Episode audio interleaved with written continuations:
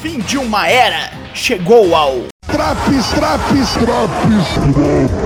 Eu sou o Douglasinho do Four Corners Wrestling Podcast e este foi o NXT 2.0 de 4 de janeiro, o New Year's Evil, nos já costumeiros quase 10 minutos. Pois este é o desespero frente ao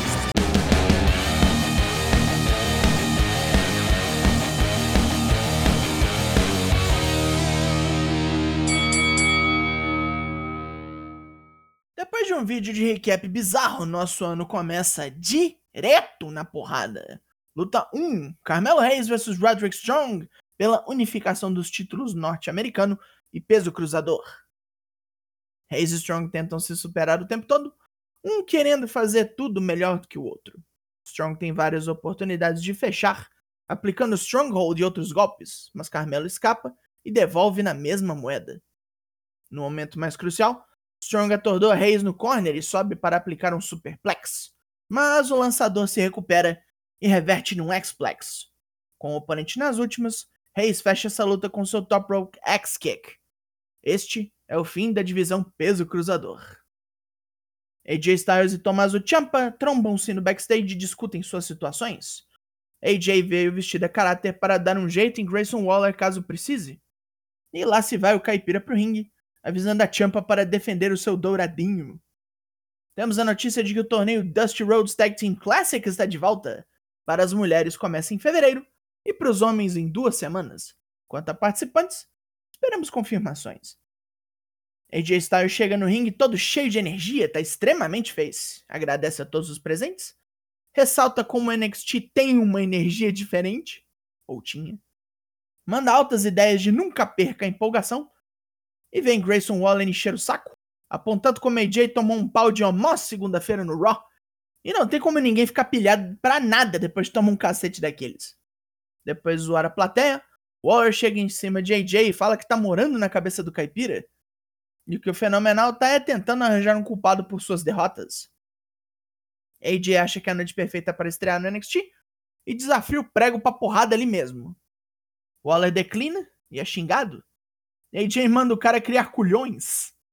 Waller quer que o combate receba a atenção correta e diz que semana que vem, no main event, rola. Mas os dois acabam se estranhando, é hoje mesmo, com Waller dando no pé antes que tome um Phenomenal Forearm. Pete Dunne pinta para xingar Tony de Angelo de cuzão, falando que uma mão quebrada é muito pouco. A vingança dele será maligna. Tu cutucou o urso com acne, mafioso.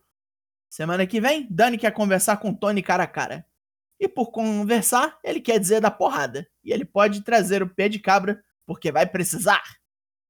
Casey Catanzaro e Caden Carter vão molhar e comunicam a Mary Miller sua vontade de serem campeãs de tag. Persia Pirota e Indy Hartwell não gostaram deste papo. As ninjas chamam pro pau, mas Indy não quer desvantagem, pedindo um terceiro membro. Tiffany Stratton declina, porém. Quem sobrou? Wendy Chu, o novo nome da Karen Kill, que acabou de acordar. Eita, nós. Bora botar tag para jogo. Luta 2: Imperium vs MSK e Riddle. Com o DJ ao vivo para misturar os temas, a maconheirada vem na fumaça máxima. Mas a Imperium é para o duro. É pirueta de cânhamo contra tecnicidade europeia, com nenhum lado querendo ceder. Wesley e Nash Carter trabalham Marcel Bartel e Fabian Eichner separadamente, e todo mundo se caga quando Walter sobe no ringue. Deu um chop no Riddle que nu! Mas o trio Sativa volta ao controle num dive triplo para fora do ringue que bota Imperium pra lá de Nárnia. Com os dois trios cansados, chegamos ao clímax, onde Lee e Carter matam Eichner com Street Sweeper e Riddle pega Bartel com RKO. Queimando tudo, a MSK vence o duelo entre facções. Joe Gacy e Harland conversam sobre os progressos sociais e mentais do rapaz.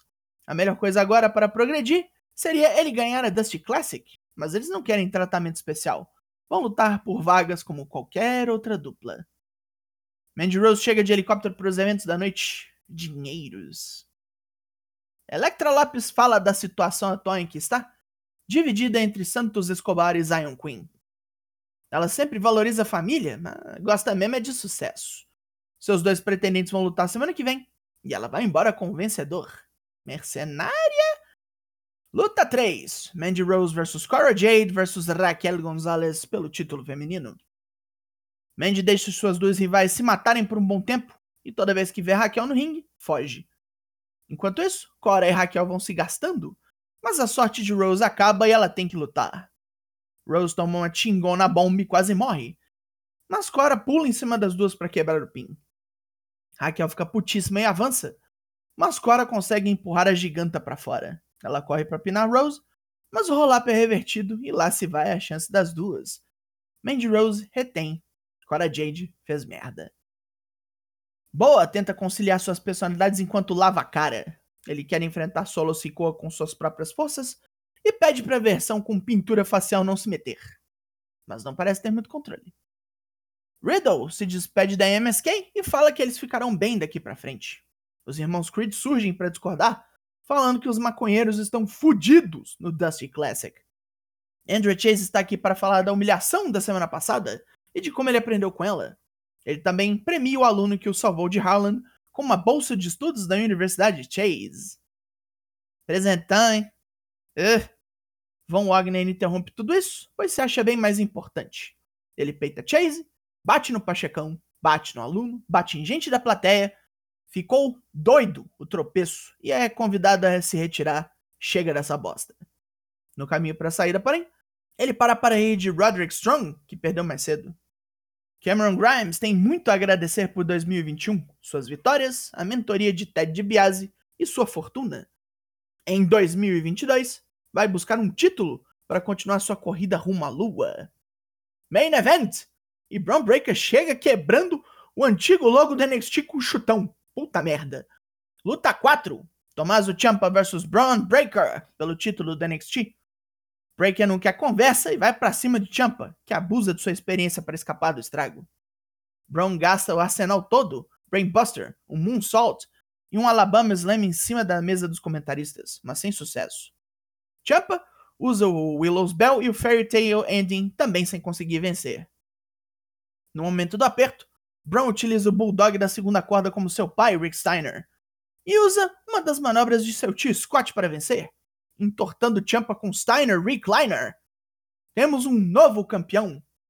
Muitas coisas chegaram ao fim hoje e este programa também. Pontos positivos. Esse troço foi um mini takeover, já que todas as lutas, menos uma, valiam algo. A luta de tags e o main event valeram a pena demais. Material de pay-per-view, Pontos negativos. A luta das mulheres não deu lá muito certo, mas eu não posso culpar a Mandy Rose inteiramente por isso. O fim de uma era chegou, com coisas que nunca se encontraram, tipo o título 205, e superstars de calibre duvidoso posicionados para ganhar títulos aqui num futuro próximo. Mas, o NXT 2.0 dessa semana ganha a nota 7 de 10. E com a notícia de que William Regal foi despedido da WWE, nós terminamos esse Drops. O Four Corners Wrestling Podcast está em suas merecidas férias, mas não se preocupem, voltamos no dia 27 de janeiro a tempo pro Royal Rumble. Eu sou Douglas Jung, nós somos o Four Corners Wrestling Podcast e eu volto na semana que vem. Logo mais, tem mais e até. Ô velho filho da puta, Vince corno do caralho, puta merda, filho de uma Kenga.